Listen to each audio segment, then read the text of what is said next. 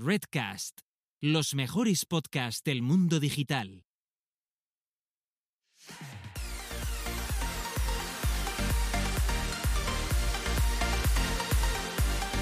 Bienvenidas, bienvenidos y bienvenides al podcast Búscate la vida y a lo que es nada más y nada menos que nuestro vigésimo quinto episodio, donde dos personas autodenominadas señoras que les gusta hablar sobre marketing digital y otras cosas. Por un lado tenemos a Gisela Bravo, la mayor especialista de automatización de marketing en este país y recientemente con un hito histórico que es un curso en Team Platino. Sí, jo, qué ilusión me hace eso, de verdad. un saludo, Chuiso. Yo por, también, contar con, por contar con, con es- Oye, ¿y si le invitamos? ¿Te parece? Sí, hombre, sí, Yo si quiere venir, Venga, más SEOs por aquí. Venga, pasearos. Siguiente. Como no hemos invitado a ninguno, pues venga. pues ya está. Ale.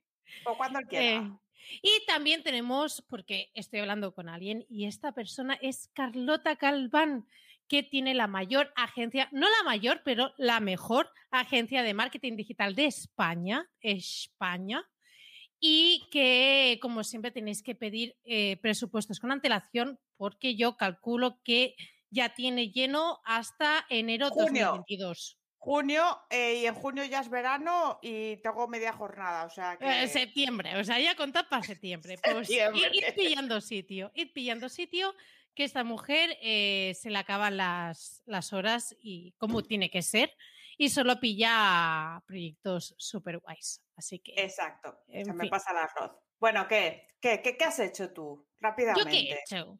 ¿Yo qué ¿Qué he has hecho? hecho tú? ¿Qué has hecho esta Mira, semana Voy a productivo? empezar por, por algo positivo, ¿vale? Para no empezar ya aquí, irnos un poco para abajo eh, o indignarnos, que también somos muy de eso. Em, tiene que salir, si no está ya cuando escuchéis este podcast, eh, tiene que estar a puntito.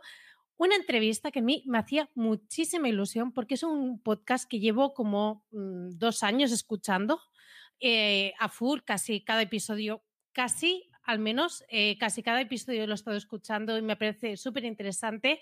Y además eh, es de- del patrón de este podcast, que es Jaime Garmar. Así que nada, para mí ha sido un honor, no sé, me ha hecho muchísima ilusión porque además me acuerdo cuando lo conocí en la WordCamp de, de Zaragoza, que ya, ya, ya ha hecho un año, ¿no? De cuando estuvimos por ahí, sí, porque pasó enero, sí, sí. Mm, Pues, pues eso, que yo me acuerdo de acercarme y decirle, escucho mucho tu podcast. Y él, ah, vale, en plan, bueno, ¿qué, qué, qué te voy a decir, sabes? Y digo, ay, se me hace raro verte en persona y escucharte la voz. Y él, Feno- "Ok". Fenómeno fangirl, aquí me Sí, está y me dice- braseando. y me dijo, ten una en canchina. Y yo, gracias.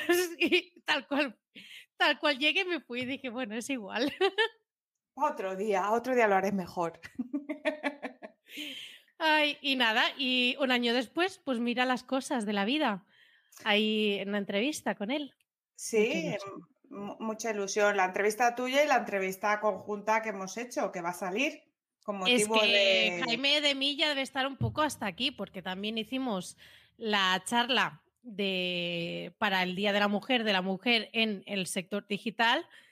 Y bueno, también hubo, bueno, es que es para ponerse intenso. La verdad es que estuvo muy bien porque hubo debate. O sea, Mm. no- no estuvimos todas diciendo, sí, sí, tienes razón, sí, sí, sí, qué, qué mal que estamos. No, sigue, debatimos bastantes puntos de vista y a mí eso es lo que me parece realmente interesante, no estar todas diciendo sí, sí, sí, sino también pues eh, preguntando, eh, Marta Torres haciendo de, quinta con tertuliana en el chat. Y, mm, y no sé, a mí me gustó mucho y ojalá hubiese no solo para el 8 de marzo, sino que estuviese esto más, eh, fuese mucho más común y más charlas así. ¿A, a ti qué te pareció, Carlota? A mí me gustó mucho y la verdad que estoy también totalmente de acuerdo contigo en que se debatió bastante bien y para como yo suelo ser estuve súper tranquila, o sea, quiero decir que, que bien, ¿sabes? Fue un debate sano, tranquilo, la gente hablando por turnos, respetando ¿eh? a las Claro, personas como, como se humanas. tiene que, exacto, como tiene que ser. No estábamos de acuerdo en todo, habían cosas que cada una tenía su perspectiva, pero, pero bien. Sí, sí, sí, sí, la verdad que a mí ¿No? me, me- me moló, me moló. Sí, sí, sí, sí. Estuvo, estuvo guay. ¿Y tú qué tal? Bien, yo la verdad que he pasado una semana complicada a nivel de trabajo, bastante estresante, pero bueno, eh, yo es que son todas así. Pero estoy bastante contenta con la sesión de terapia, sesiones que llevo ya, porque me están ayudando mucho con el tema de mm, de, control y gestión de, sobre todo de mis emociones cuando me frustro con tema de clientes, porque no siempre va bien, ¿no? La cosa. Mm. Y, bueno, pues eh, hoy he aprendido una técnica que, que, me encanta, porque se llama la técnica del disco rayado, ¿eh? Os voy, a, os voy a explicar en qué consiste. Dentro de, la asertividad, que ¿en qué consiste la asertividad? o sea, os, lo voy a comentar porque a mí cuando aprendo algo me gusta comentarlo y igual os puede ayudar, ¿vale? A todo el mundo le va a em, ayudar esto. A todo el mundo, vale. Cuando nosotros en cualquier situación de negociación alguien quiere eh, sacarnos algo o conseguir algo de nosotros, ya sea en un terreno laboral o un terreno personal, eh, la gente eh, que es invasiva en tu terreno suele intentar como entre comillas, manipularte, ¿no?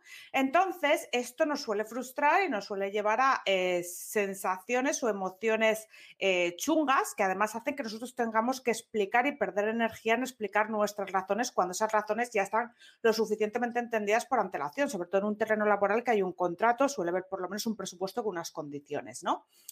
¿Qué es la técnica del disco rayado? Si tú esto ya lo tienes pactado de antemano, si ya están las condiciones preestablecidas, si quieren entrar en tu terreno y conseguir algo de ti que no está previamente pactado ni evidentemente fijado un presupuesto económico, ¿cómo debemos responder para no desgastarnos? Me remito al contrato, estas condiciones no son las inicialmente pactadas, no puedo asumir estos cambios, gracias, saludos. El cliente vuelve, copy-paste otro email, enviar. El cliente vuelve con otra cosa, copy paste, email, enviar. Al final, la persona, eh, además de que se siente imbécil, dice, vale, no, esto no, no tal. Entonces te dice, toma mi visa o, vale, dejémoslo así, ¿no? Lo que pasa que... que me he encontrado con una pared que de ahí no voy a pasar.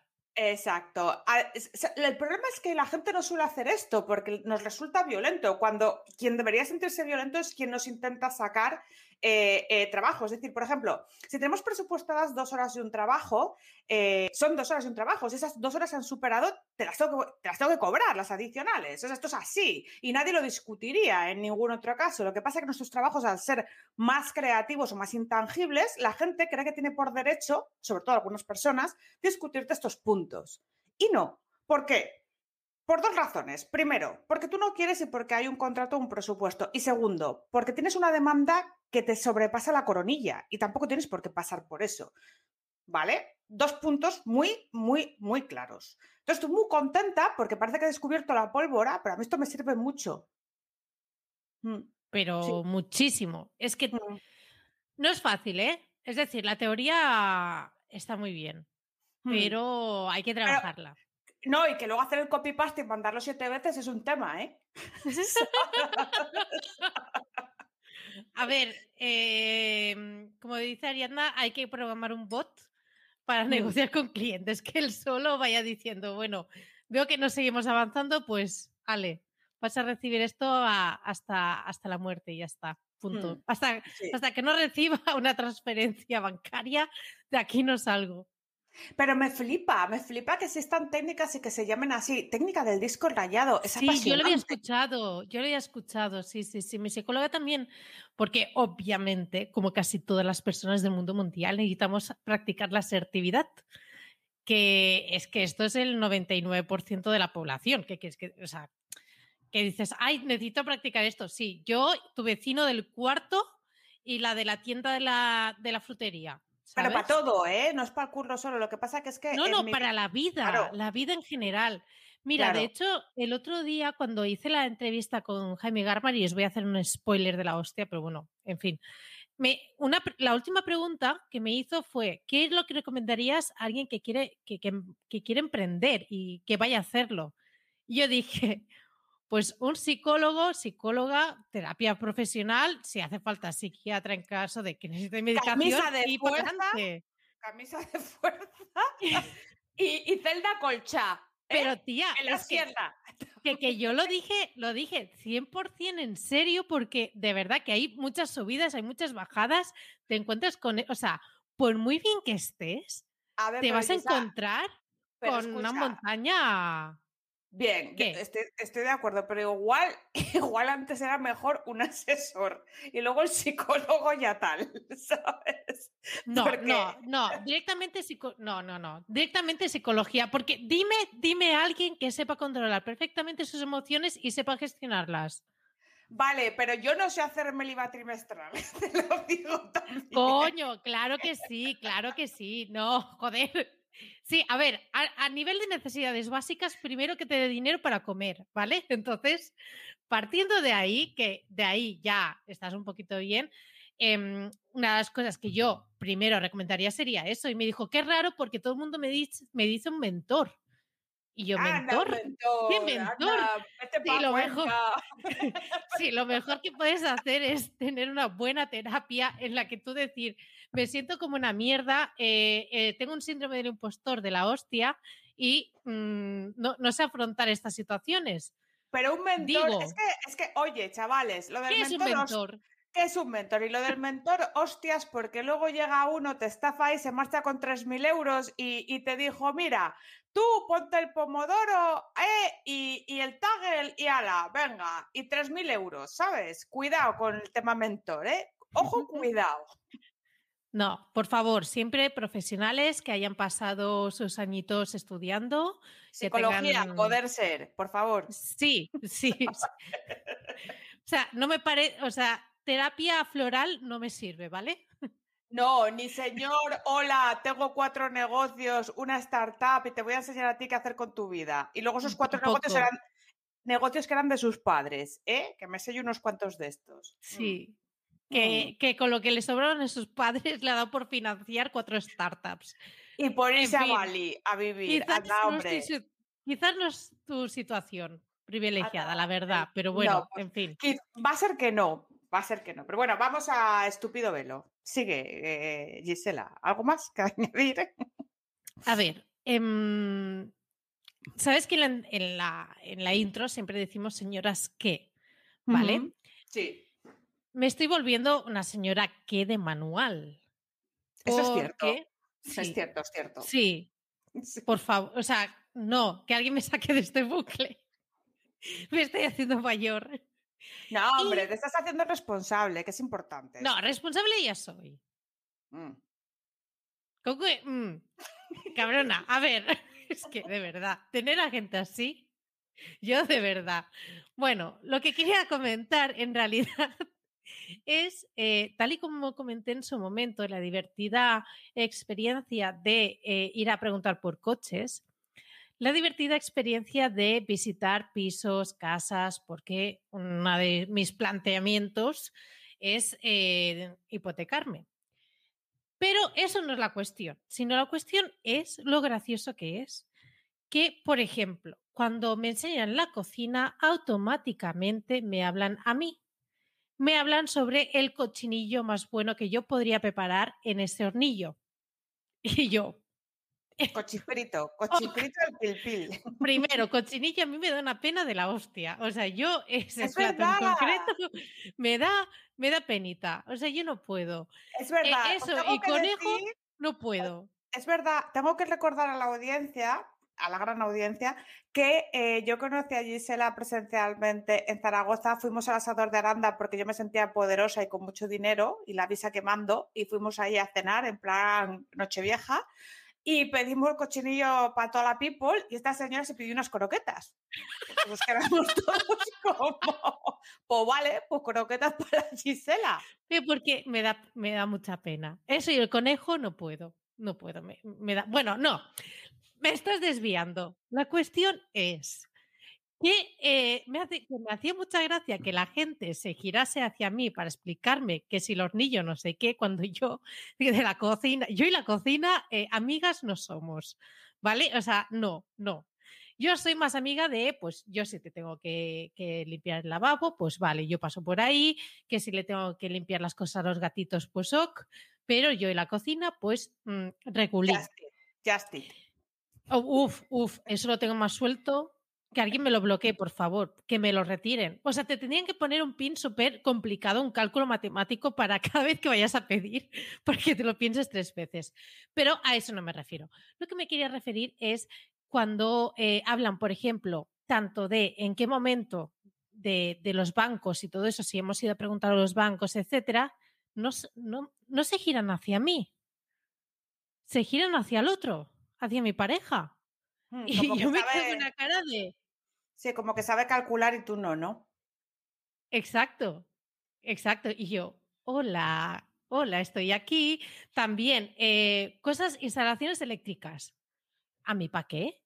¿A mí para qué me van a explicar eso? Yo, ¿para qué? Yo, con la bonita que es la cocina, con lo bonito que queda el cochinillo en el horno, ¿para qué, qué me va a importar a mí la instalación eléctrica y los enchufes? Si te, se te funde algo, tú llamas al vecino y arreglado. Si no está tu marido. Es. Que- Claro, porque yo soy súper dependiente, se ve. Y si Bueno, no hay nadie, fin, te, abre un- te enciendes una antorcha y vas por ahí por los pasillos. porque si no, yo sola no puedo. Entonces, bueno, que, que es un show. Yo de verdad, ¿eh? entre eso, que algunos no, no nos toman en serio. Unos, uno nos enseñó un piso y en 10 minutos nos vimos fuera. En 10 minutos, de golpe, el hombre dice, bueno, pues nada, me quedo yo aquí apagando cosas. Adiós. Y nos cerró la puerta. Y nosotros así como... Ya, es que tenés, es que sois muy pinines todavía. O En sea, plan, ¿dónde vas a tener pa' un piso? Entonces, anda, hombre, hasta luego. A ver, nos reímos para no llorar. O sea, de, de verdad que nos reímos porque eh, ya es tan absurdo, es tan absurdo que dices, mira, Mira, yo, yo, cosa, me bajo de la cosa. vida. No, te digo una cosa, alégrate, ¿sabes? Porque mm, cuando te empiecen a tratar de verdad como una vieja, te va a joder. O sea, alégrate de que no te tomen en serio, porque eso es que eres súper young todavía, ¿sabes? O Y sea, tía, tú- pero que, que, que nosotros nos quedamos con cara de, pero que nosotros buscamos esto, o sea, que, coño, coge mi dinero, Eh, que pero te lo entonces- quiero dar. Sí, sí, sí, pero ese, entonces no, es que no era, no era la casa, eso es el destino, como Ah, lo que no, está, escuchaba está hoy en- claro, está claro. claro. Bueno, y también piso, ¿qué quieres que te diga? Y yo he vivido toda mi vida en un cuarto sin ascensor, ¿vale? Y eh, en un piso nos dice, es que eh, es un tercero sin ascensor. Y yo, ah, bueno, yo es que sin ascensor no quiero. El hombre, bueno, yo, viví, yo vivo en un tercero sin ascensor. Y yo pensando, a ver, ¿me lo vas a decir a mí? Que he vivido 25 años de mi vida, lo que es vivir en un cuarto sin ascensor. ¿Me vas a decir que no es para tanto? Venga, va. Realmente no era un buen vendedor y no era empático, ¿eh? Pero, Porque- pero, ¿qué, qué, qué, qué- Claro. qué era eso? Era un ente súper raro que te abría Es la puerta y ya está. Claro, es que hay mucha gente que no sabe vender, tía, ¿eh? Y se debería de, educar incluso las carreras a saber vender, porque al final todos tenemos que vender algo, nuestro producto, nuestro servicio o a nosotros mismos. Y si no sabes, tío, y además no, no escuchas, eres tonto, o sea, te están hablando, es gente que quiere comprar, pero bueno, en fin. Nada, eh, next. Bueno, esto es lo que quería explicar, que eh, inmuebles y coches, todo mal. De momento todo sigue mal por ahí, que lo sepáis. Nada, tía, que te tiene que ir a firmar un hombre al banco para que puedas tú. Para que me dé permiso. Eso. Es lo que Sí, dice Nora, que dice, en el sector inmobiliario hay mucha gente que piensa que las mujeres no hay que vendernos. Es que, hola, Ya, sí, sí. yo sí, también voy a vivir ahí, ¿sabes? Que... O no, o. Y quizás, y quizás me interesa más la cantidad de enchufes, porque, joder, pues, pues, por- a mí cuantos más mejor, ¿sabes? Bueno, en fin. En fin, la vida. Next. Eh, yo realmente quiero decir una última cosa solamente de la semana, porque mm, hemos traído un invitado que está generando mucha expectación y tampoco vamos a alargarnos en demasía. Pero eh, no sé si lo sabéis, pero para quien no lo sepa os lo comento. El miércoles en Brasil eh, falleció una chica eh, profesional de los eSports. Trabajaba, en un trabajaba como profesional porque era jugadora profesional del Call of Duty, que se llamaba FBI, es un equipo brasileño, y fue asesinada por un miembro del equipo contrincante de tan solo mm, 18 años. Ya tenía 19 y el chico tenía 18. Y la mató a cuchilladas pues en, un piso de Brasil porque la citó en plan quiero conocerte porque te admiro y cuando la chica fue pues la mató a cuchilladas. Quiero mencionarla eh, pues para mm, en su recuerdo, ¿no? Porque es una muerte absurda, una putada y ha sido pues una víctima más de, evidentemente, de, violencia machista, aunque no se quiera admitir así. Y no tiene nada que ver con los videojuegos, ni el tío estaba loco por los videojuegos, el tío estaba loco simple y llanamente y le jodió mucho que se le ganase por parte de una chica públicamente en una competición profesional. La chica se llamaba Sol, era su nombre de jugadora y su nombre concreto eh, era Ingrid Oliveira Bueno da Silva. Pues que descanse en paz y lo lamentamos mucho y bueno, condenar. Y que la, mencionamos para que se sepa que, que no, es invisible. No vamos, vamos, no vamos a invisibilizar este tipo de, de acciones. Así que, bueno, nuestro pésame por parte nuestra. Correcto. Y esto es mi semana por mi parte. Bueno, para subir un poquito los ánimos, a pesar de todas estas putas y todas estas mierdas que hemos estado explicando hasta ahora, ¿sabéis dónde eh, sí se mueve una comunidad súper guay en la que no solo te explican cosas para chicas y cosas para chicos, sino que lo explican todo global y en el que el 80% de la comunidad resulta que son mujeres? Mm, es verdad, el otro día lo comentó el patrón. Exacto, en cursospodcast.com que actualmente eh, vosotros podéis acceder a todos los módulos y a todos los cursos que están disponibles y todos los que van a venir, porque es un pago anual con acceso completo a todo, incluso a todos los webinars. Hoy, por ejemplo, tenían un webinar con un podcaster que nada, es, es nada.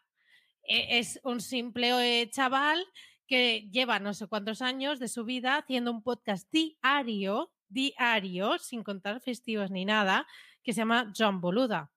O sea, ha organizado este webinar exclusivo para los de la comunidad para que los propios de la comunidad le puedan preguntar sus dudas. Así que en, dentro de la misma comunidad tú puedes explicar tus penas, tus rayadas, que tienes preparado esto, que tienes preparado lo otro, y tienes todo este acompañamiento más allá también de la formación excelente y de profesionales que se da en cursospodcast.com. El precio son 97 euros al año, pero, pero, pero, con el cupón de descuento Búscate la vida, se queda por atención 49 euros al año. Así que, eh, así que ya no podéis estar ahí poniendo el cupón, os lo quedáis y un añito a aprender a hacer podcasting y no empezar como nosotras, como nosotras hicimos, que fuimos a tope. Y bueno, en fin, los primeros no los escuchéis, ¿vale? Mucha motivación. A ver, mm, estaban graciosos, pero no eran muy técnicos. Teníamos ganas, o sea, ganas, ilusión, ganas, sí. hay. Mm. A, verla, habíala, pero ah, ah. luego ya tal. Exacto. Luego que, que eso es escuchable, ya no sé yo. No sé, no sé, no sé yo. Oye, que tenemos, que tenemos un meme. ¿Qué meme? Pues el meme de la semana. Tú sabes que ha habido unos, disturbios ahí en tu pueblo, ¿no? O por ahí. Bueno, qué raro. En mi pueblo también. Bueno, ha habido, por toda España ha habido disturbios que luego la gente a los eso días es verdad, ya... Eso es verdad. Primero quemaban cosas por el Pablo Hassel este y luego ya eh, rompíamos y luego ya nos robaban todo el eh, mundo. a ver, a ver, dime que los que... Es que a mí me hace mucha gracia porque eso, a ver, vuelvo a decir, me río por, por no llorar, ¿eh? estoy totalmente en contra y no quiero infantilizar todo este tema, pero es que me hace mucha gracia que hay gente que tanto sea por Pablo Hassel como sea por que es la independencia, como sea para por Vox o sea para lo que sea, siempre, vamos, ellos son los primeros en liarla. o sea, les da igual. A ellos, o sea, a, él, a ellos Hassel les da igual porque ellos lo que quieren es entrar en la tienda de Louis Vuitton y llevarse los bolsos de allí para venderlos luego a saber en, ¿En qué precio. ¿Cómo se llama? En Vinted ¿vale? En 20. Y así sacarse su dinerito. Claro. No os equivoquéis. O sea, y de ideología poca esta gente, ya os lo Claro. Pues, pues vamos a ver el, el meme, si nos lo puede poner realización y lo comentamos acto seguido, un momentico, es mm, breve. dels actes de pillatge. La llamestra Supinya, TV3, Barcelona. Buah. Buah. Es que realmente a mí me representa en tantos momentos de mi vida. A mí me ha pasado una vez en un yao yao, ¿eh? ¿Eh? Porque el ya... Te lo digo. El yao yao, que es una heladería, es toda- Sí. to- toda, de cristal y tiene puerta corredera de cristal, que es lo que no lo veis eh, los que vais a escuchar el podcast. Pero esto es un señor que estaba robando Nike y, y como todo es de cristal, incluida la puerta, pues él ha intentado salir por la ventana. ¿Vale? Y se ha dejado ahí los cuernos, pero, pero, pero como iba con fuerza, ha rebotado hacia atrás. Es que, Pues- Claro. o sea, la gran... A mí lo que me encantan de estas cosas es cuando rebotas. Es cuando el efecto rebote. El efecto es que eso es una hostia tamaño catedral. Porque tú vas, que a mí me pasó en el Yao Yao, yo, yo, yo estaba decidida que eso se iba a abrir, entonces tú vas como con energía, yo salgo, yo salgo. ¡Pum! ¿Sabes? Y sin dientes, tía, Sí, todo el sí, morro, sí. espachado. Sí, ¿Sabes? sí. Pues este señor igual, y para encima grabado, y para encima estaba robando con alevosía. O sea, le está muy bien empleado. Yo me lo he puesto en bucle varias veces porque no dejaba de reírme. Ya no me hace tanta gracia porque lo he visto mucho, ¿eh? Pero Pero es una maravilla, es una Es maravilla. Eh, doy gracias a vivir en la época que vivimos, que todas Mm. estas cosas queden grabadas y que las podemos disfrutar las mm, veces que queramos. La verdad es que Mm. yo soy muy feliz. Yo cuántas, de verdad, más cosas así, lo necesito, lo Sí. necesito, por favor, en vena. Sí, y gracias a este señor por este momento, ¿eh? Su- Suponemos que, que la cabeza, pues igual no lo agradece tanto, pero Y, Gracias. y quizás Sí. te llevas algún sostito de multita, cosas así, pero bueno, que se ríen de ti, tu- tus colegas se ríen de ti hasta que tengas 60 Para años. siempre. Para siempre. O sea, Navidad. Oye, ¿te acuerdas cuando Manolo se pegó la hostia contra el escaparate de Night? En bucle. Pum, pum, pum. Ya está. para Siempre. En fin. Bueno, nada, queríamos hablar de este meme que ha sido gratificante. Oye, pues yo creo que, mira, tía, hemos cumplido nuestra palabra y media. Yo, yo quiero que entre David, que nos tiene que hablar de cosas interesantes. Que entre el señor Rosa, por favor, porque la gente lo está esperando a él. Dice que os, se callen estas dos pesadas y que venga aquí al que venimos a escuchar, por Dios. Tengo que decir que la hostia que se metió en ese vídeo es elegante, o sea, pero a mí me- encantaría ver al tío viéndose ahora por la tele una vez tras otra y en, en medio de internet, la cara que se tenía que quedar de decir, ostras, parecía ridículo cuando me la di, pero es que ahora lo parezco mucho más. La de, brutal. WhatsApp, la de WhatsApp que debe estar recibiendo ese hombre. Pero escucha, que es que, lo- la- lo sé. pero que las piernas, o sea, se, se- se hace como que se encoge, o sea, de la hostia del rebote se, se encoge y todo, o sea, que es una buena hostia, no es cualquier Sí. cosa. Ojo, cuidado. Ay, por favor, me encanta. Pasó Bueno, bienvenido. robo y le hicieron corrillo después. Eso seguro que no lo grabaron. Eso es verdad, en fin, la vida. Bueno, oye, vamos a empezar con el lío, ¿no? Cuando queráis. Yo, si, si queréis seguir con el cachondeo, seguimos. Yo, yo no tengo problema. No, me ¿Qué tal tu semana? ¿Qué tal Sí, tu semana, sí. David? La semana, esta semana ha sido más relajada, porque tengo que decir que yo llevaba dos semanas que trabajaba de lunes a miércoles y jueves y viernes me pegaba la borrachera. Que fuera en casa o no, o que fuera para comer, pero me pegaba la borrachera y era en plan, eh, oye, llega, llega la semana siguiente y dice, se me acumula el trabajo. O sea, eh, me estoy llevando por la mala vida. Parece que ahora que estás con el confinamiento deberías de relajarte más y es justo al revés. Ostras, pero es muy gurú, o sea, que tú trabajas de lunes a miércoles. No, Normalmente es de lunes a viernes. Lo que pasa es que llevaba dos semanas que mm, lo típico que vas retrasando que te dicen, oye, vamos a quedar, no, no puedo, vamos a quedar, y se me juntaron. Ah, Y- vale. Y dije, vamos a Ah. rebajar el ritmo, que si no el riñón me lo cambian dentro de poco. Claro, claro. Oye, pero ¿y cuando quedáis, quedáis eh, safety en casa o, o- o- o se puede salir Sí, en Carlota, Zaragoza? claro que sí, sí, claro que sí. Ay, ah, bueno. Por supuesto. A ver. Lo voy a decir pues, aquí, ¿sabes? Lo único que puedes quedar es para comer como mucho. Y encima aquí en Zaragoza eran cuatro personas, creo que ahora han dejado seis, pero vamos, quedabas con, un- con- con un par de amigos y ya está. Que, que- que Ah. realmente no es que sean amigos, es gente de trabajo con la que estás todo el día, con lo cual es, en vez de estar en oficina con ellos, estás tomándote, tomándote algo con ellos. Ah, bueno, pero a ver, amigos serán que si te están escuchando los pobres, no es que sean Ah, sí, sí, amigos, ha son dicho. amba- ambas cosas. Que al, fi- al final es lo que suele pasar, ¿no? Que empiezas una relación de trabajo tal y luego terminas con una relación de amistad y, y- y Hmm. también es bonita esa parte, ¿no? El, el- el cómo evoluciona. Pero esa es la parte correcta. Quiero hacer un apunte en esto muy importante. Nunca trabajes con amigos, pero sí haz amigos trabajando. Yo creo que eso es importante.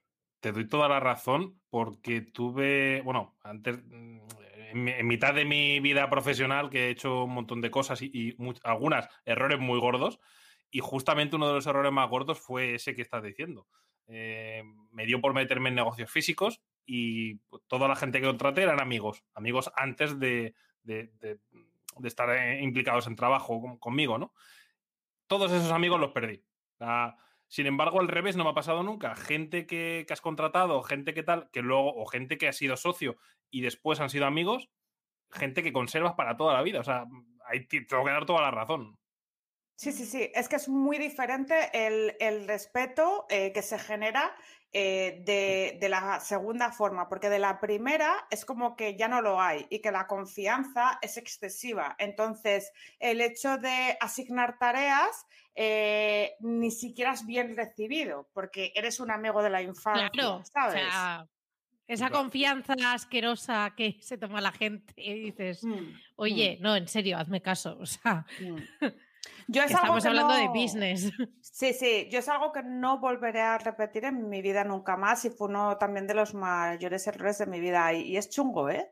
No sé cómo lo llevarías tú, pero yo lo llevé muy A ver, mal. al principio jodido, porque claro, yo no había contratado nunca amistades y Mm. luego te das cuenta que luego ya das vueltas a la cabeza y dices, no sé si es que la he cagado y he sido gilipollas tratándolos o es que realmente no eran tan amigos, pero es lo que dice Gisela, o sea, totalmente, que se pasan la confianza, eh, es en plan, sí, tenemos confianza, pero ostras, eh, deja por un lado la parte profesional y la parte amigos cuando salgamos de puertas para afuera, porque dentro sí, podemos ser colegas y te, y te, puedo, te voy a tratar bien como a cualquier otra persona, pero es un negocio, o sea, tiene que funcionar. Fuera de puertas ya lo que quieran, nos, nos cogemos una botella de whisky, una botella de Sí, vino sí. y te cachondeas de mí lo que quieras, pero dentro hay que cumplir con el trabajo, que encima, encima no puedes, eh, en un negocio también con, con clientes, con bastantes clientes, y tienes que cumplir con ellos, no puedes tampoco tontear. Exacto, exacto. Totalmente. Pues hablando de todo esto, ¿quién es David Ayala y cómo llegas tú a ser lo que eres ahora, así condensadico? No dar- empieces en el Quijote. Lo del 2000, no sé cuántos empezaste. Te voy a dar dos respuestas, la respuesta corta y la larga. La respuesta corta, soy un loco desgraciado. Eh, y la respuesta larga, Larga, Eh, larga, venga. La respuesta larga, empecé en el 2003 a, jugar en Internet. Eh, vamos a decirlo bien, porque si te dijera que empecé a trabajar en 2003 sería mentira. Eh, yo empecé como un juego porque en 2003 ni sabía lo que hacía, ni tenía para mí un término lo que hacía. No, no, no se llamaba SEO aquello, ni tampoco lo conocía como marketing online, porque es que realmente tampoco las empresas hablaban de marketing online en aquel momento, o muy pocas hablaban de, de eso. Y fue como un juego poco a poco, ¿no? Eh, hasta que tu juego, tu hobby, empiezas a ver que te da pasta y dices, coño, que esto igual puede empezar a ser un, un curro. Eh, dicho así suena bonito, ¿no? Pero realmente comí mucha mierda. Porque en aquella época, cuando le decías a la familia y le decías a los amigos que estabas trabajando en Internet y que sacabas pasta, te- lo primero que, que me, que me dijo mi padre cuando vio una cuenta bancaria fue, hijo, vendes droga en Internet. Eh, o sea, y yo le dije, a ver, no vendo droga, o sea, estoy con páginas porno trabajando, pero no es droga, que es legal. Ah, Y entonces, una época curiosa, ¿no? Que la recuerdo con mucho aprecio, pero también esa, ese, que dices, joder, mira, mira que, que era complicado que me entendieran. Incluso ahora hay mucha gente, ¿no? Que, que dicen, ostras, no entienden que vayas a trabajar de community manager, que vayas a trabajar de, de SEO, de SEM, de redes, de, de automatizaciones como, como hace Gisela. O sea, que son curros que son muy complicados al final porque la gente se piensa que no, esto es llegar y tal. No, no, coño. O sea, tienes que aprender muchísimo, darte muchas hostias y si a, a día de hoy es complicado que lo entiendan a veces, joder, en aquella época me acuerdo que era, que era una zumbada que decías... eh, además tenías lo típico, ¿no? Que te decía la gente, no, Internet esto es algo pasajero, es algo tal. Sí. Y, y dices, sí, ahora mira, mira, mira dónde está Internet y mira dónde estamos, que casi se está muriendo la tele. Ah. Llegan las campanadas y, y tienen más visualizaciones eBay, que, que realmente la- las tres tradicionales. Correcto. Y bueno, Real. Eso es. Y bueno, un poquito, un poquito seguido durante todos estos años, metiéndome cada vez en más cosas. Eh, soy un puto culo inquieto. Sea, no tengo tiempo libre porque a mí no me sale de los cojones, hablando claro. Porque cuando tengo un rato libre me meto en otra cosa. Y ahora el proyecto así que estamos más, eh, más potentes es, es Ocdata, mi agencia. Eh, estamos eh, creciendo a una, velocidad eh, brutal porque di- dijimos, "Hostia, hay que crecer, hay que... eh, vino el COVID, que al principio hay- tengo que decir que estábamos un poco acojonados, porque evidentemente muchas empresas, tenemos un porcentaje de empresas que son pymes y otro porcentaje de empresas grandes. Y evidentemente las pymes, lo primero que dijeron, no sabemos por dónde va a salir el sol. Algunas tuvimos que incluso paralizarles la facturación. Como eran empresas que llevaban ya con nosotros dos, tres años confiando, algunas eh, les seguimos currando y no les, no les cobramos esas- esos meses. Tuvimos un par de meses sin cobrarle algunas, porque al final pienso que han apostado por ti, siguen, siguen contigo. Es un mal momento, pues también tienes tú que dar, dar un poquito. Y a partir de ahí empezamos a volvernos locos, a aparecer en todos los sitios, a hacer tratos con gente y prácticamente en 2020 hemos duplicado facturación. O sea, ha sido una, una auténtica locura. Eso y, y, bueno, hemos absorbido, absorbimos una agencia de redes sociales porque ya nos, nos, hacía falta internalizarlo.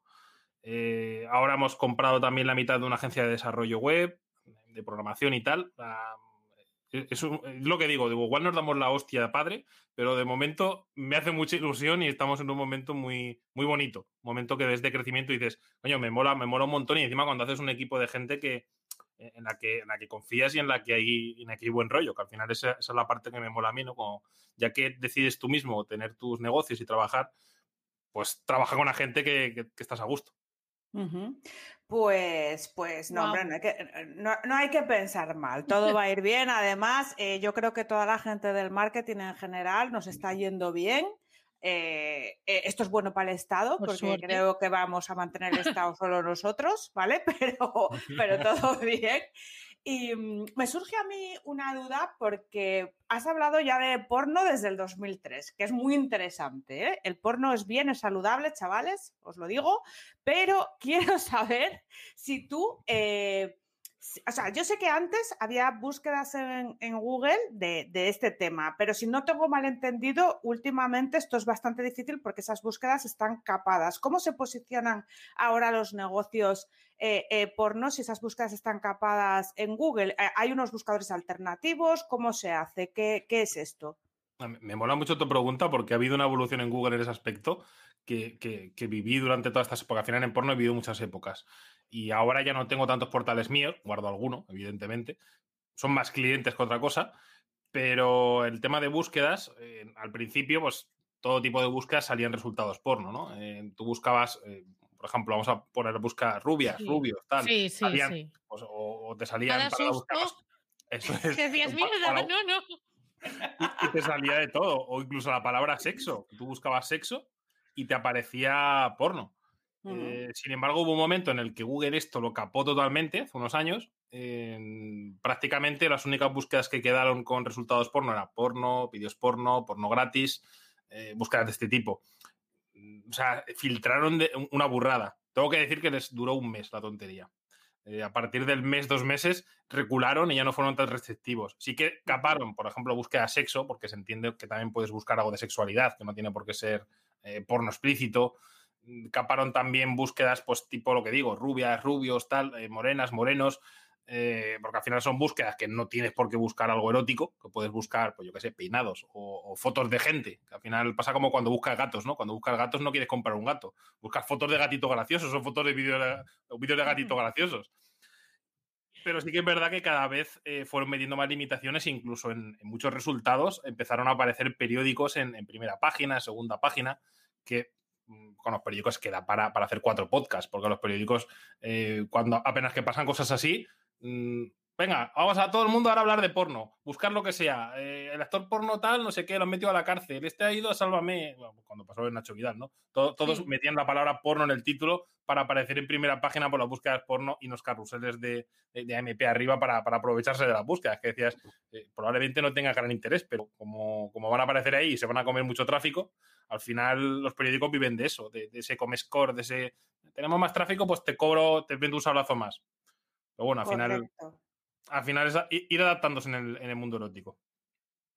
Interesante. Una pregunta, ¿cómo, ¿cómo empezó? Es decir, ¿en qué momento tú dijiste voy a empezar por la parte de porno erótica, etcétera?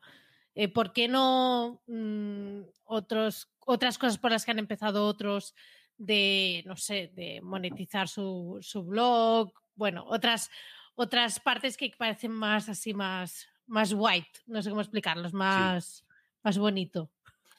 En aquella época es que no había ni blogs. O sea, eh, recuerdo que montábamos webs en HTML, o sea, poco más. Cuando salió PHP Nuke, eh, dije, vaya maravilla, lo que es ahora dices, eh, hostia, vaya cosa más arcaica, ¿no? Eh, eh, ta- tampoco soy tan viejo, ¿eh? que tengo, tengo 18 años. Cada, cada pierna. Tenerlos, los tienes. Mentalmente tengo menos, o sea, eso hay que decirlo. Yo Pero tengo oja- 10, no te preocupes. Ojalá llegue a los 90, bueno, si llego a los 90, que me parece una exageración, ¿no? Que igual no llego, eh, pero ojalá llegue a viejo y siga teniendo la misma mentalidad, porque si no, Sí, que me Si sacrifiquen. no, mal. sí, tío, hay que ser feliz. Sí, sí. Pues, en ese tema, yo realmente la primera web que empecé fue de tema humor.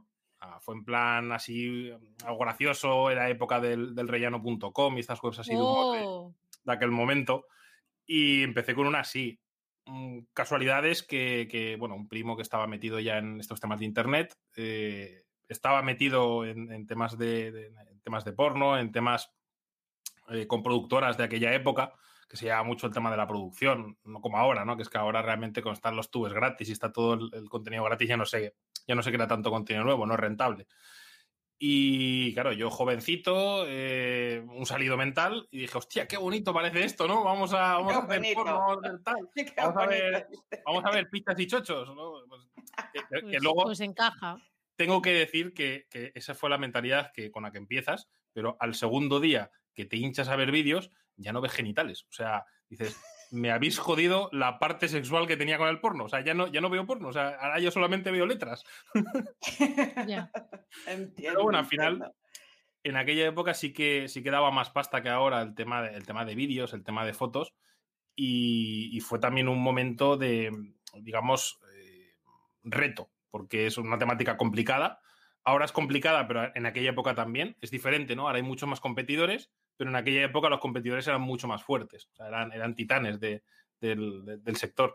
Y a mí me vino de perlas entrar ahí por aprender las mayores perrerías, eh, que te hicieran las mayores putadas la competencia, porque eh, si el- la temática era guarra, los competidores eran más guarros, ¿no? En cuanto a, a putadas en, en- en SEO y en, y en SEO negativo, o en ataques al servidor, en tal, y, y me sirvió para aprender bastante. Ah, yo diría que, que si volviera a empezar otra vez, eh, tuviera que aprender de nuevo, sería el sector que me metería de cabeza para aprender, ese, ese a los casinos, porque son en los que más hostias te dan. Y como estás hablando de SEO negativo, podemos saltar a otra de tus especialidades, que es la reputación online. Em, ¿dirías que ese tipo de guarradas que había en el sector del porno son las mismas que se pueden realizar o que se realizan para temas de reputación online? En parte sí, porque a ver, eh, en- en- recuerdo en aquella época que te metían una de enlaces de mierda que eran, eran bastante, bastante graciosos, ¿no? Que ahora la gente dice, guau, esto de SEO negativo se lleva ahora. En aquella época recuerdo que se llevaba e incluso había gente que, que tenía sus propias webs de mierda penalizadas, hechas polvo y que te enlazaban desde ellas. O sea, las tenían solamente para joder. Y digo, hostia, te das cuenta de muchas cositas, ¿no? Y ahora al final, eh, otra parte de la reputación negativa que muchas veces pensamos, es solo redes sociales, es solo opiniones de Google My Business, sitios de opiniones. No, hay una parte de reputación negativa que jode mucho más y Google. Porque al final, cuando tú vas a hacer un trato con una empresa, cuando vas a contratar a alguien, cuando vas a cerrar un negocio, incluso cuando vas a contratar a una persona como particular, buscas en Google su nombre, buscas su marca, y si en Google en la primera, segunda página encuentras gente echando pestes de él, pues evidentemente ya se te pone la mosca detrás de la oreja, en plan, hostia, ¿cómo voy a meter mi pasta eh, con este para hacer un negocio a medias? ¿O cómo voy a contratar a esta persona? ¿O cómo voy a tal? Y, o incluso cuando vas a cuando tienes que hacer una compra muy grande, ¿no? En mayoristas que van, que, van en, venta a 30 días o, o, pago a 60 días, ¿cómo vas a confiar en alguien que, ya están diciendo que es un timador o que, o que hace scam o qué tal? Entonces, es una putada que te genere este tipo de resultados. Y, ahí vamos, es que, es que es todo un mundo. Me, me, mola mucho porque a mí me va, me va la marcha. Y, ahí, ahí, te dan mucha caña. A ver, y para que la gente lo entienda, ¿vale? Porque nos metemos aquí al ruedo a hablar de reputación online directamente, pero y puede que haya gente que diga, ¿de qué me están hablando? Tú ya acabas de comentar un poco cómo va, ¿vale? Pero em, hay una forma que es que directamente alguien te haya puesto esos resultados o los haya generado para joderte, o hay otra forma que es que realmente esos resultados existan eh, correctos, veraces y que tú pues hayas sido un cabrón o tu organización haya sido una cabrona y tenga que contratar a una persona que tenga que limpiar esto, ¿no? Entonces, o una agencia como la vuestra, eh, cuando os llega un cliente con un gordo problema, porque la gente que invierte en esto normalmente tiene pasta, porque no es un mindundi, porque hay que tener dinero para invertir. ¿Cómo, o sea, ¿cómo, ¿cómo, abordáis un proyecto de este tipo? ¿Qué es lo primero que se hace? Aparte de que el tío te cuente qué es lo que está pasando. Me mola mucho tu, tu punto de vista porque es justamente lo que dices. Puede ser que sea real ese problema o puede que no. Si es real, ahí sí que hay que hacer un planteamiento diferente. Ahí lo primero no es limpiar la reputación, lo primero es eh, solventar los problemas. Te voy a poner un caso. Imagínate que tienes una tienda en la que estás. Eh, es que esto suele pasar muchas veces, ¿no? El, morir de éxito. Que no cierras el stock de e-commerce, montas una campaña de, Facebook Ads o lo que sea y empiezas a vender como un cosaco y la gente empieza a no recibir los pedidos. Tú en vez de cancelarlos, dices, bueno, voy a esperarme a que me lleguen, no voy a perder esta pasta, no voy a no sé qué, y te encuentras con 100 personas a las que no les has enviado el pedido, les has cobrado la pasta, les estás haciendo esperar, se desesperan, como es normal, y empiezas a recibir comentarios negativos de todos, porque claro, lo primero que piensas, mm, como en la tele está todo lleno de tantos timos, de tal, hostias, pues eh, se me han quedado la pasta, me han, me han estafado. En estos casos, mm, no hay que tapar la mierda, al revés eh, aquí lo primero es que hagas ese, labor de por qué ha pasado y vamos a intentar solucionarlo con el cliente. Es más, solucionarlo públicamente. ¿Por qué digo públicamente? Imagínate que tienes una ficha de Google My Business y tienes esos 20 últimos comentarios poniéndote a parir. Si yo me meto ahí, no voy a comprar. Si yo veo que esa empresa está intentando solucionar el problema, lo está explicando, lo está diciendo, oye, hemos tenido esto, la hemos liado, lo siento mucho, llámanos, vamos a solucionarlo y o te lo intentamos enviar o te, o te devolvemos el dinero o tal. Yo en esa empresa ya confío, mucho más que en una mm. que tenga mil reseñas positivas y nada negativo. O sea, lo importante no es que hablen todo bien de ti, sino que si hay algo malo que realmente lo has cagado tú, se vea que lo quieres solucionar. Otro tema lo que te digo, que hay otras veces que me han llegado que te dicen, eh, pues mira, tuve un problema porque eh, mi antiguo socio nos separamos, quedamos mal y ahora cada uno nos hemos montado nuestra empresa y de mí está echando pestes. O la competencia eh, me ha visto que estoy asomando las orejas y empieza, empieza a liármela por todos los canales. Ahí sí que no, no, te merece la pena pararte a, intentar entrar en conversación porque no van a entrar nunca en razón. Ahí nunca, no, hay conversación posible. Ahí, es más, cuando los contesten, te la van a soltar más gorda y te la van a liar más. Con lo cual ahí sí que es el momento de eh, por un lado, empezar a intentar denunciar ese contenido, porque puedes denunciarlo a Google My Business, puedes denunciarlo a Google, es muy lento, muchas veces no te hacen ni puto caso, y ahí entra el momento de intentar tapar esos resultados de, los que intentan joder tu reputación, porque ahí es literalmente joderla. Y al final es lo que, lo que se solemos decir siempre, ¿no? ¿Quieres enterrar a un muerto? Entiérralo a partir de la segunda página de Google. Vale. Correcto. Em, teniendo en cuenta que normalmente imagino que los clientes cuando os contactan eh, ya están, más que nada teniendo en cuenta la, expectativa del cliente, ¿no? Que el cliente ya está un poco desesperado y debe estar un poco nervioso porque no es una situación agradable y, es algo que hay que gestionar no también un poco a nivel de expectativas. Cuando un cliente se encuentra en este problema, ¿cómo ¿Cómo gestionáis el tema de tiempos? Porque imagino que no es algo que dices, mira, mañana ya te lo resuelvo, dame 48 horas que, esto ya está todo solucionado y podrás dormir tranquilo, sino, ¿cómo le dices, oye, es que esto vamos viendo?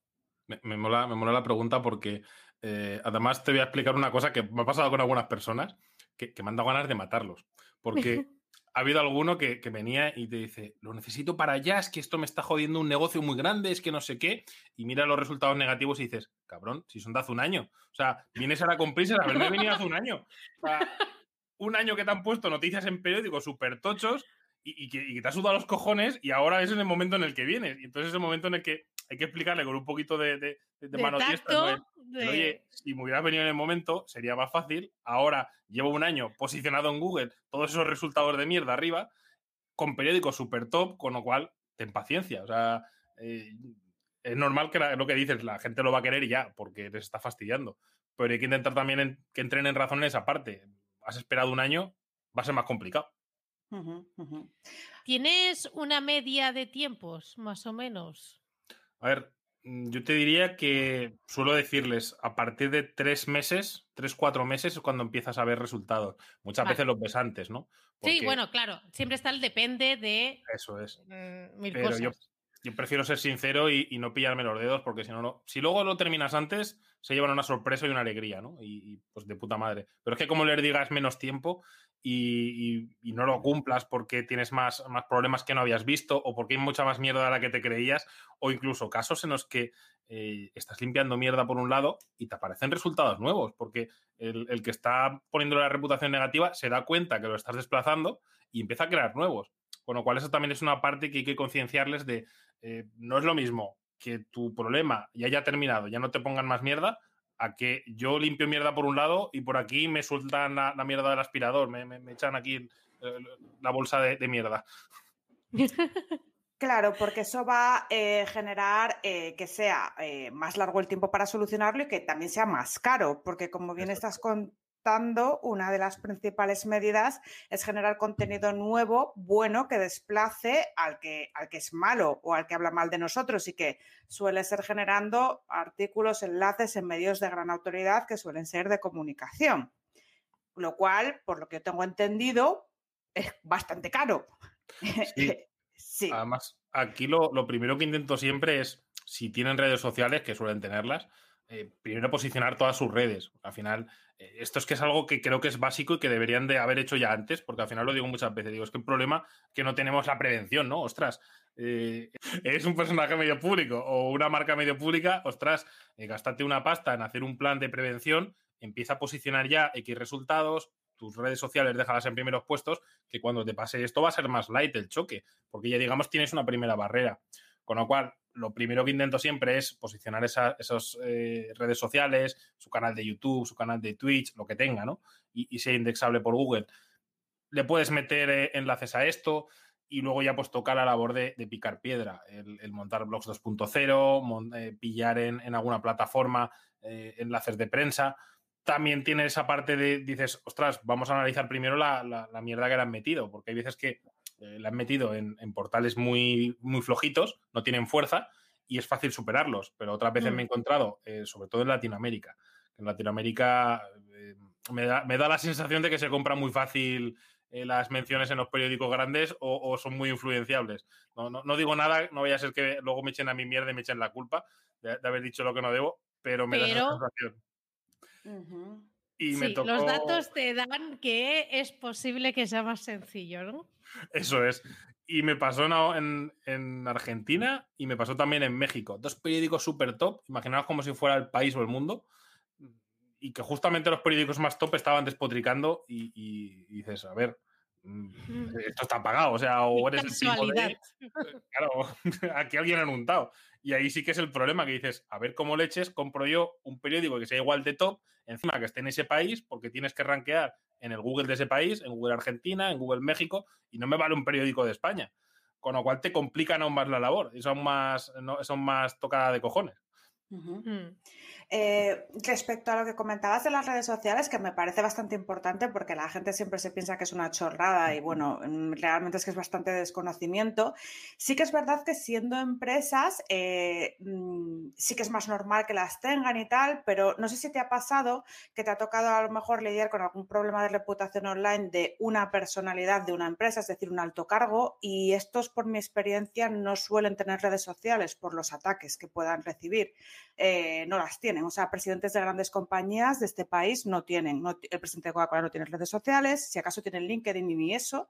Eh, cuando pasa esto, ¿cómo, cómo, ¿cómo les dices que deberían de haber tenido esto para que lo entiendan? Mira, es complicado porque me, mola el tema que dices de, los grandes. Es que me vienen, me vienen cosas a la cabeza que, me han pasado. Eh, me pasó con una marca muy grande, no voy a decir de qué es porque si no ya sabremos de qué es la marca. Eh, pero, pero, bueno, es una marca que es muy conocida en España y en Latinoamérica también. Y, el, inversor que compró la marca, pues eh, compró gran parte, de, gran parte de las acciones y en España pues empezaron a despotricar los medios sobre él, pues porque en Latinoamérica los, negocios que tenía pues eran un poquito, digamos, poco transparentes, ¿no? Y, ya sabemos que aquí en España no va mucho la salsa rosa. Y, y apenas que viene alguien despotricar. Ya no me meto en si tenían razón o no. Eso ya no, ya, no, ya no tengo ni idea, porque ahí sí que no, no analice más. Y el problema vino en que no me reuní con él. Me tuve que reunir con su representante de prensa. Entonces ya metes un interlocutor en medio y tienes que hablar mil veces y al final le dije, digo, oye, mira, vente a Zaragoza un día si quieres y hablamos. Y yo en un día de estos vago y, dije, pues en vez de bajarme a la oficina, digo, me quedo en casa. Lo recibí en casa en pijama, con una cerveza, con mis pantuflas. No me digas. ¿Y qué, cara puso el hombre? Nada, o sea, se lo tomó normal porque, a ver, es que el que me haya seguido un poquito y me, haya contactado porque quiere trabajar conmigo ya sabe cómo soy. Y, claro, a mí me, resultó curioso porque era en plan, digo, digo, hostia, digo, debería haberme vestido, debería de haber hecho algo, digo, pero me da igual. Digo, si no me gusta que se vaya. y justamente lo que dices, era mucho problema porque eh, le quiero preguntar algo, oye, las redes sociales, ¿por qué no las tiene? Más se lo tengo que preguntar. Esto no, se lo tengo que preguntar. Y era muy complicado el, el trabajar así. Oye, no puedo hablar directamente con él. No, es que él no quiere tal, porque si no lo pueden relacionar y pueden decir que está.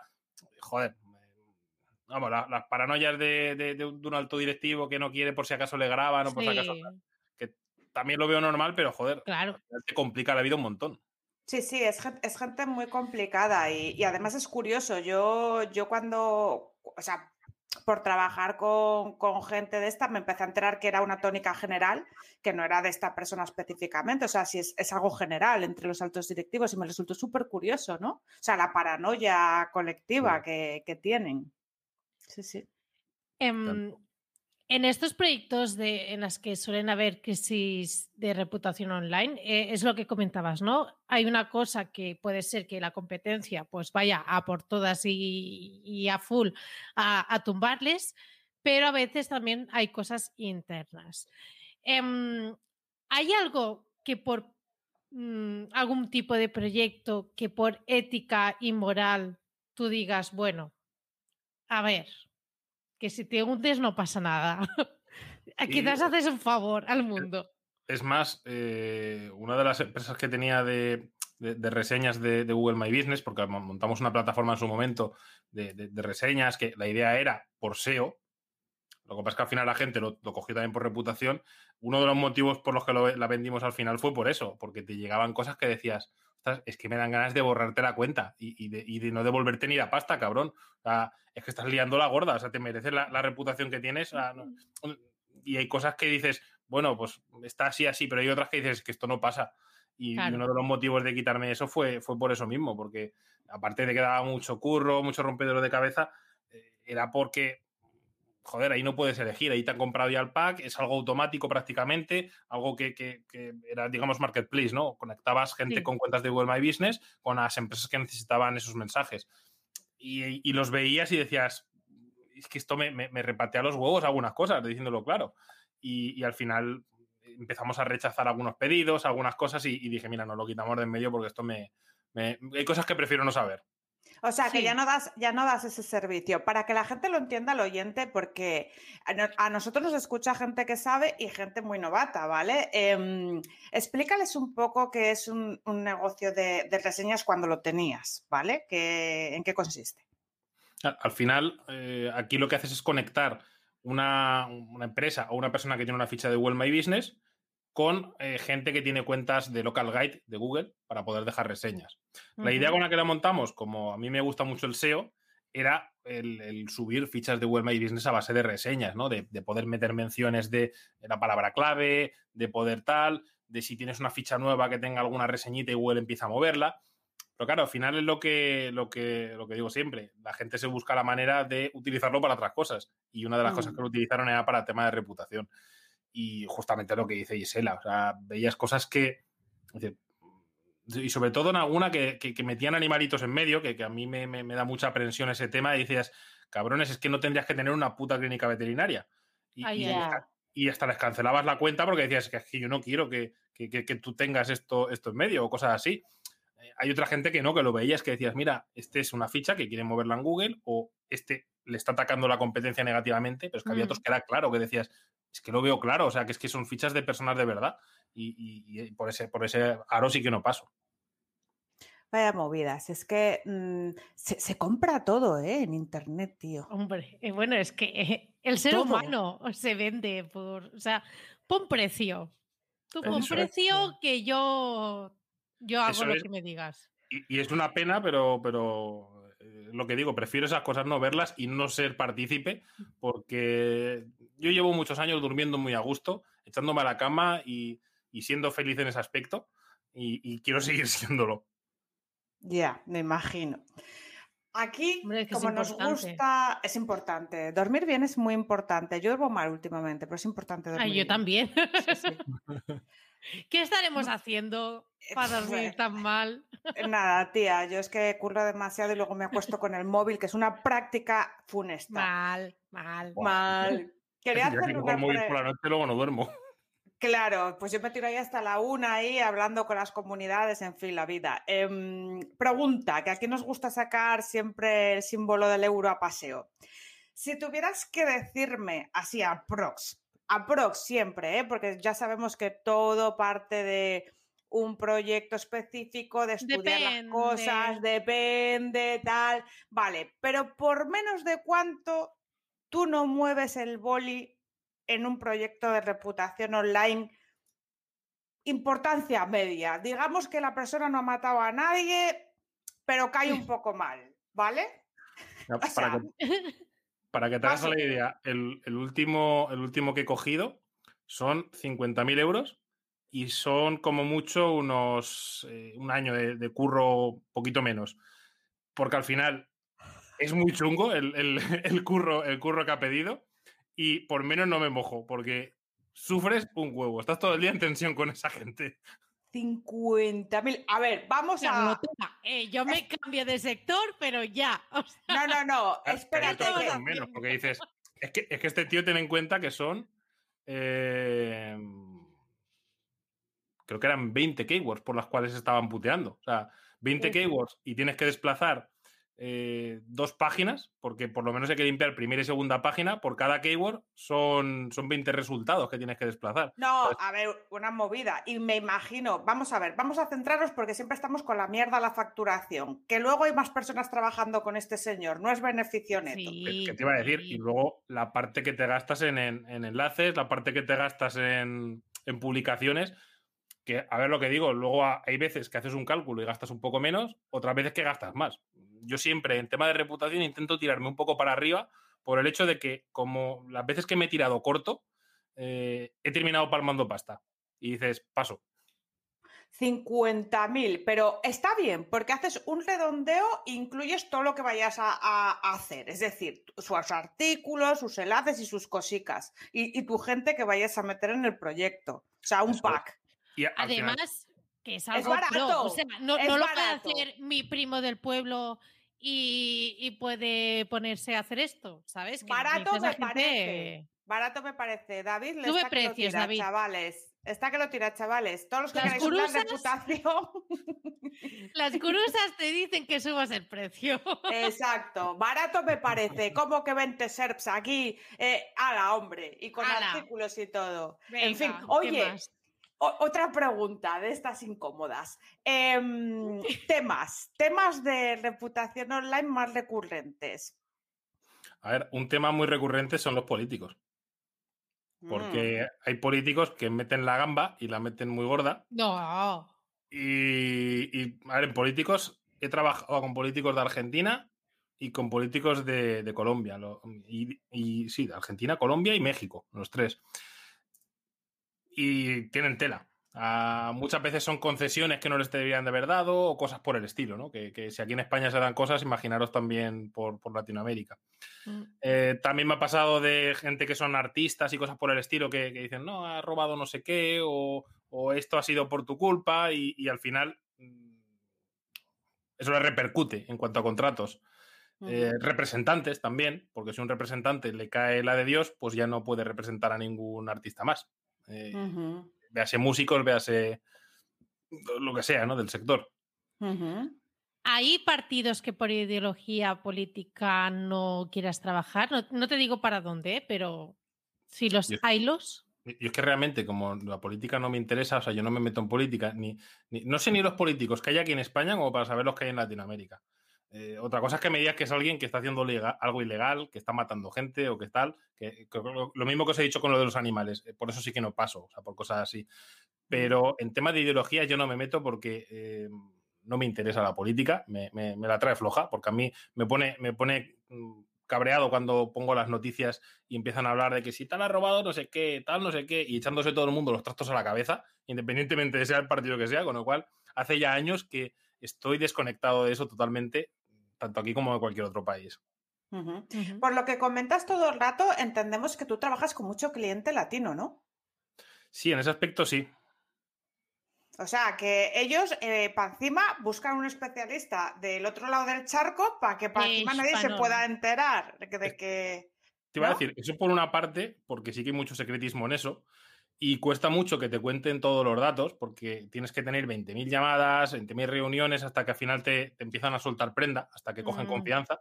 Y luego también está la parte que en Latinoamérica eh, también están muy bien vistos los profesionales de, de- de España en cuanto a SEO y marketing, porque sí que es verdad que en, en- en cuanto a Europa yo diría que España estamos muy adelantados en eso, ¿no?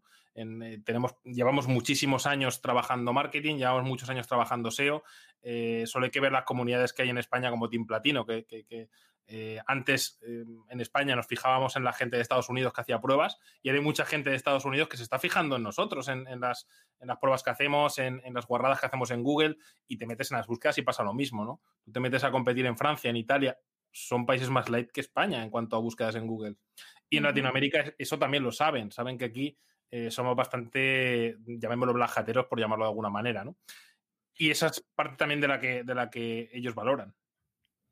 Permítame, em, es una opinión totalmente sesgada y subjetiva, así que, o sea, tal, tal cual lo digo, tampoco tiene ninguna base eh, científica.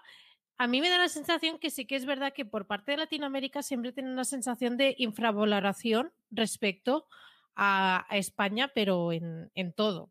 Lo digo porque yo personalmente, cuando voy allí, eh, soy la española como si fuese aquí un estatus eh, social mucho superior a, a los de allí. Mi propia abuela le dice hasta la, a la panadera, y real, le dice a la panera, es que, porque sí, ¿sabes? Le está comprando una barra de pan y dice, es que claro, porque mi nieta, como es de, de España, es de Barcelona, no sé qué, a mí me da la sensación de que también como que se infravaloran bastante y yo creo que hay mucho crack también por, por voy a Latinoamérica. decir, o sea, un muy buen amigo, Fabio, eh, está allí en Colombia y tiene su agencia, tiene los creativos, tiene otra agencia más, tiene dos agencias en Latinoamérica y te puedo decir que es muy bueno, se mueve mucho, tiene clientes muy potentes allí, tiene Bancolombia, por ejemplo, como cliente, o sea, estoy totalmente de acuerdo contigo en eso, que eh, hay veces que a lo mejor buscan talento fuera cuando realmente también tienen bastante talento dentro.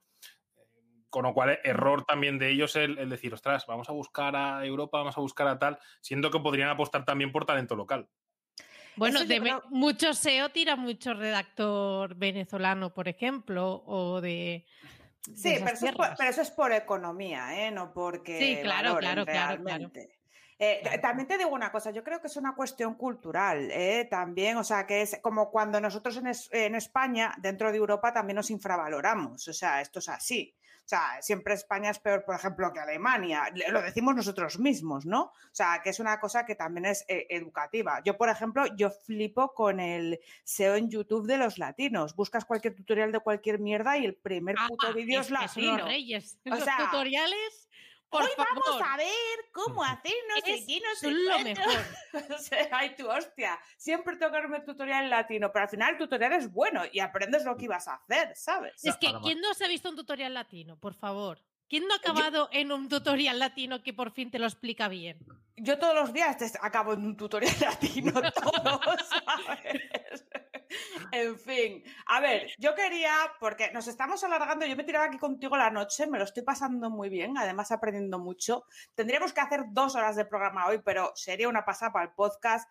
Tenemos que ir acabando. Yo quisiera que si la gente que está viendo el directo, por ejemplo, Jesús Porras, quiere preguntar algo, que lo haga ahora Jesús, que tiene estabas esperando. Claro. ¿eh? que tiene aquí a David gratis en primicia. Le puedes preguntar cualquier cosa Bueno. o cualquiera del Bueno, chat. a bueno, a ver. cualquier cosa, cualquier ¿Qué cosa. Que responderá que o no? Claro, claro. O sea, dejar sí. cualquier preguntita que queráis y aquí os la responde eh, David rápidamente. Eh, mientras eh, preguntan, preparan las, las preguntas estas súper importantes. Una pregunta, porque es algo que ya preguntamos al, an- al anterior invitado y es algo que yo tengo muchísima curiosidad, porque aquí hablamos también mucho de, de las rayadas, del día de la marmota, la sensación de día de la marmota, el estrés que se ha puesto también la pandemia, de que eh, sobre todo los digitales y que nos encanta lo digital, nos cuesta mucho desengancharnos de aquí, de, de estos ordenadores. Y mm, no sé, ¿tú, ¿tú haces algo o simplemente dices, bueno, yo me bebo una cervecita cada día y, ya está? O tienes una rutina, no sé. Paul dijo que em, por las mañanas pues tenía una rutina y hasta que no, eh, digamos, dejaba a los niños y no sé qué, no empezaba a trabajar, por ejemplo. No, no, ¿Tienes no, que me, así? que me acuerdo yo de la rutina. A 6 de la mañana se levantaba el tío, hacía deporte y luego se ponía a cocinar los tapers de las guajas hasta las 8. O sea, me acuerdo de la rutina porque flipé, ¿sabes? Entonces, ¿tú tienes algo así, David? ¿Así zen? Sí, a ver, yo eh, entre semanas soy muy de, de mi rutina de trabajo, ¿no? Yo me levanto entre las 9 y las 10. Digo entre las 9 y las 10 porque yo me pongo el despertador para dormir más o menos unas 8 horas. 7, 8 Muy horas. Entonces, si me acuesto un poco más tarde, pues me lo pongo un poco más tarde, si no un poco más antes. Primera cosa que hago nada más levantarme, ponerme un café. Yo sin café no soy persona. O sea, estoy de mala leche hasta que me tomo un café. Me pongo el café, me enciendo el PC y lo primero es ver el correo y los, y los dos móviles.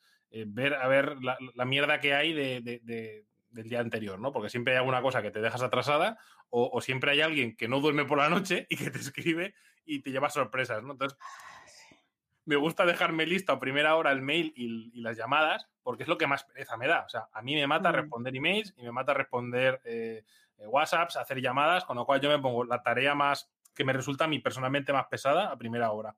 Porque si no, eh, ya llega la, la mítica procrastinación y, y lo voy dejando y, luego me dicen, cabrón, que es que no me haces caso, que no me has llamado, que no me has respondido al mail. Digo, no, es que, es- es que lo voy dejando. Me parece fascinante que llames por teléfono y contestes WhatsApp. Yo esto no lo hago. Yo lo hago a Ay, primera hora, luego ya lo dejo.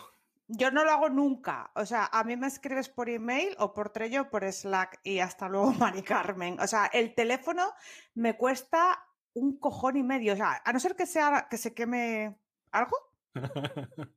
No, nada. O sea, Yo y- es y que si no, simplemente no tienen mi, mi número, así que Claro, pero eh, quiero preguntarle a David, ¿a ti esto no te supone un problema? O sea, ¿no te enredan? ¿No, no luego pasan cosas que no deberían pasar porque el cliente te enreda y no queda por escrito?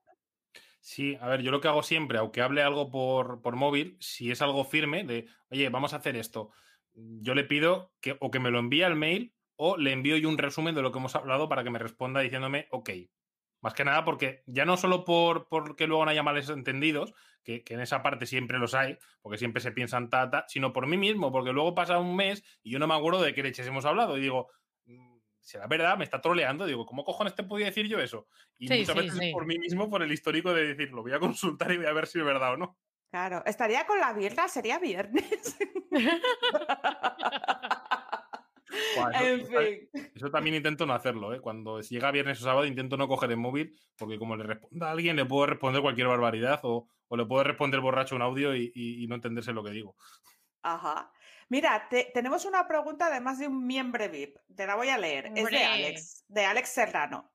Dice, el hecho de tener la agencia, tantos clientes, equipo, gestión de clientes, ¿no ha hecho que te alejes algo del SEO y del barro? ¿Cómo lo gestionas? Saludos para la paca, alpaca. Ah, Qué ah. mona. Es que mírala. Es, es que esta es mi, mi- una, de mis compañeras de trabajo. Ay, Yo la, la peino con de vez en peine, cuando. por favor. me Ay, muero. vas, Moni. Sí, La el peine de paca. Paca. Me mola la pregunta de, de- de Alex porque eh, sí que es verdad que cuando te metes en una agencia y empiezas a gestionar tanto cliente, porque ahí estamos ahora 150 clientes recurrentes eh, de SEO, más luego por los eventuales que entran de, de hacer solamente una web o de hacer alguna campaña puntual y tal. Y sí que es verdad que podría haberme alejado, pero no porque en ese aspecto eh, tenemos todo muy estructurado. Tenemos pues, en, la cabeza de cada proyecto un jefe de proyecto, que es el que gestiona a, todo el equipo alrededor de, de ese proyecto. Es decir, gestiona a los SEOs que están involucrados, gestiona a diseñadores que estén involucrados. Si hay tema de redes, también lo gestiona. Lo gestiona con el programador si hay que tocar algo de programación. Y es el que se comunica con el cliente normalmente. Eh, yo, como, digamos, eh, marketing manager, lo que hago es. mm, Evidentemente, eh, el Skype hay veces que me echa fuego, ¿no? Porque están siempre con consultas de, oye, eh, no, estamos eh, del todo seguros si esto, si tal. Pues bueno, eso, eso es día, del día a día, ¿no? Eso tienes que gestionarlo. Pero lo que hago todos los meses es, a principio de mes, nos reunimos, revisamos todos los proyectos, todo lo que se ha hecho, eh, rehacer la, la- estrategia si hace falta o si vemos que no está funcionando como queríamos. Y luego a mitad de mes volvemos a hacer otra, otra reunión y volvemos a revisar todo. Entonces, a mí hay dos días al mes que me matan, porque son muchísimas horas el, revisar todos los proyectos, porque revisamos todos, de, de primero al último. Me pongo por la mañana y terminamos por la, por la noche la revisión de proyectos. Si surge algo ese día, pues lo posponemos para, para el siguiente, ¿no? Revisamos los que quedan. Pero esos dos días son los, los más eh, hardcore, por así decirlo, porque es cuando te tienes que reunir con el equipo, eh, tomar decisiones de, mira, este proyecto está funcionando de puta madre. Pues vale, seguimos así. Bien, eh, vamos por buen camino. Oye, mira, esto no está subiendo como habíamos planeado. vamos, a, vamos a dar una vuelta. O mira, ya que hoy es día de revisión, vamos a apuntarlo y mañana revisamos este proyecto a fondo. Con lo cual, esa es la parte que más me consume. Eso y el principio de los proyectos, porque cuando entra un proyecto nuevo, sí que me gusta eh, analizarlo junto a, junto a los SEOs que toca, el, ver la estrategia que vamos a seguir, el, el poder eh, revisar todo yo personalmente. Soy, soy tonto, sí es verdad, que hay muchas agencias que, que, que está de SEO manager o que está de marketing manager, le suda los cojones y pone la cara y ya está, pero a mí no, a mí me gusta eh, que se hagan bien las cosas. Y aunque pierda un poco más de tiempo al inicio del proyecto, sí que prefiero el, revisarlo y, y ver cómo lo vamos a enfocar. Y sobre todo, pues en proyectos más especiales o proyectos que son de temáticas que no conocemos mucho, eh, perdemos bastante tiempo con reuniones con el cliente de, oye, explícame tu negocio, explícame cuál es tu core eh, realmente de negocio, qué productos son los que más vendes, qué productos son los que tienen más rotación, qué productos son los que no van a hacer que tengamos rotura de stock si lo petamos, eh, cuáles son los que realmente puedes conseguir más volumen de ventas y pueden servir de gancho si hacemos, una si hacemos pequeñas campañitas de Facebook Ads. O sea, esas cosas que tú no tienes ni puta idea porque ese sector dices, mira, no lo he visto en mi vida, ¿no? Que te llegue eh, clientes como nos llegaron de, eh, de metalurgia que dices, pues, yo, yo aquí qué aporto, o sea, explícame tú un poco de tu negocio, si yo no tengo ni puta idea. Ahí es donde pierdo más tiempo, pero una vez están rodados y están funcionando, eh, realmente me consumen dos días al, al mes. Bien, bien, bien, bien estructurado. Pues para acabar con, con la reunión esta tan interesante que estamos teniendo, mm, te vamos a dejar que le comentes a la audiencia dónde encontrarte, dónde encontraros a tu agencia. Mo- Momento spam, ese es mi momento favorito del día. Soy un- Exacto. A un- eso has un venido. Claro. Lo demás, eh, fuera. Pero ahora es lo No, importante. Tengo que decir que me lo he pasado muy bien. que me, me mola mucho el rollo que tenéis, tan abierto, tan. Eh, joder, ya que, ya que hacéis un podcast y, y- y encima mola, pues os divertís, que es lo, que es lo chulo. Y eso, eso me encanta. Y ya que vas a algún sitio, qué mejor que ir a un sitio donde estés a gusto y, y te lo pases bien. Con lo cual, por eso. Jolín. mucho. Por tío. Gracias. Oh. Y lo dicho, si, queréis encontrarme por algún lado, pues eh, me tenéis en todas las redes sociales, porque soy un, fanático de las redes y de, hacer spam por las redes. Eh, podéis encontrar por Twitter, arroba soy webmaster, en, Instagram, si queréis verme cocinar o hacer el, idiota, que es mi red, mi red de hacer el idiota, en Tabitha Yala Gil.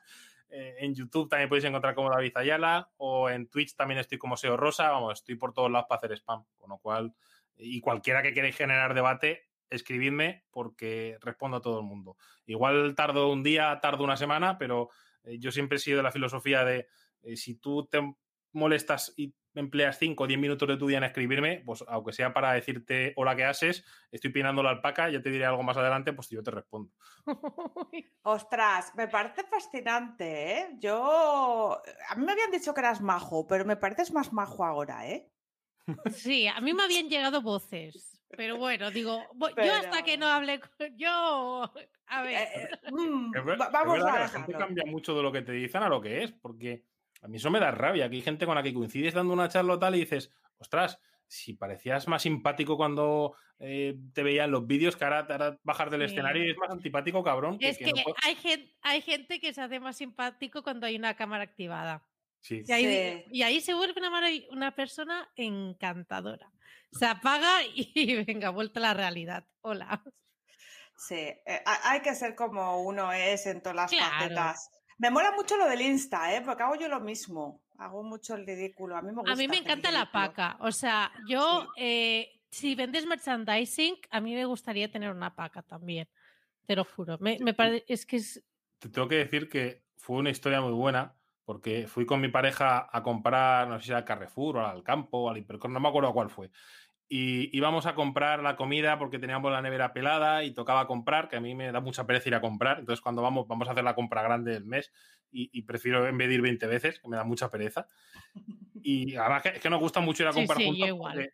Que yo me lo paso muy bien comprando. O sea, eh, o sea, es así. Y fuimos a comprar y terminamos con la paca, con unas botellas de vino, con condones, con cervezas y volvemos a casa y digo, pero si veníamos a hacer la compra del mes, y dice, ya, pero es que era, y claro, que dijimos, pues ya, como era viernes nos hemos liado. Y digo, vaya tela.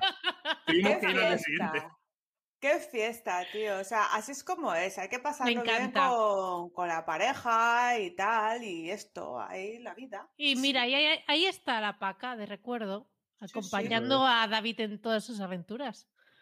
Mírala. Pues, pues, pues es apasionante todo. Me lo he pasado genial vamos a ir despidiendo porque, porque tendrá que cenar David, tendrás que cenar tú, tendré que cenar yo y, estas cosas. Nos lo hemos pasado genial. A mí me ha interesado mucho lo que has contado y mm, me gustaría saber más. Yo ya te iré preguntando, ¿eh? porque a mí el tema de la reputación online es un tema que me llama mucho la atención. Me gusta, me gusta. Sí, la verdad es que mola mucho. Sí, sí, sí. sí. Y nada, pues Carlota, eh, bueno, primero muchísimas gracias David por dejarnos este ratito y pasar aquí un ratito con, nosotros, eh, el chat también, que también son un grupo interesante. y, mm, y, nada, Carlota, ¿quieres, ¿quieres despedir? No, porque he hecho la entrada, maja, te toca a ti, guapa, no me la vas a colar. ¿Sabes? Que es que, de verdad. Bueno, pues nada, David, que eso, muchísimas gracias y esperemos. Yo, creo que vas a volver. Tiene pinta. me, lo, he pasado genial, así que cuando queráis. Pues ya está, nosotros felices. Si te lo has pasado bien, ya el resto no, nos importa nada. Y, nada, pues muchísimas gracias por escucharnos otro, otro episodio más. También eh, los que nos habéis podido seguir en directo, muchísimas gracias por interactuar en el chat. Y nada, deciros de que si nos echáis de menos durante el resto de la semana, nos podéis seguir en Twitter, arroba búscate barra baja la vida, y que además tenemos un grupo de Telegram que es la Mar de Majo, en el que quedamos los jueves para hablar de todos los temas, absolutamente todos. Em, y nada, que muchísimas gracias. Espero que tengáis una gran semana y nos escuchamos en el próximo episodio. Adiós. Chao.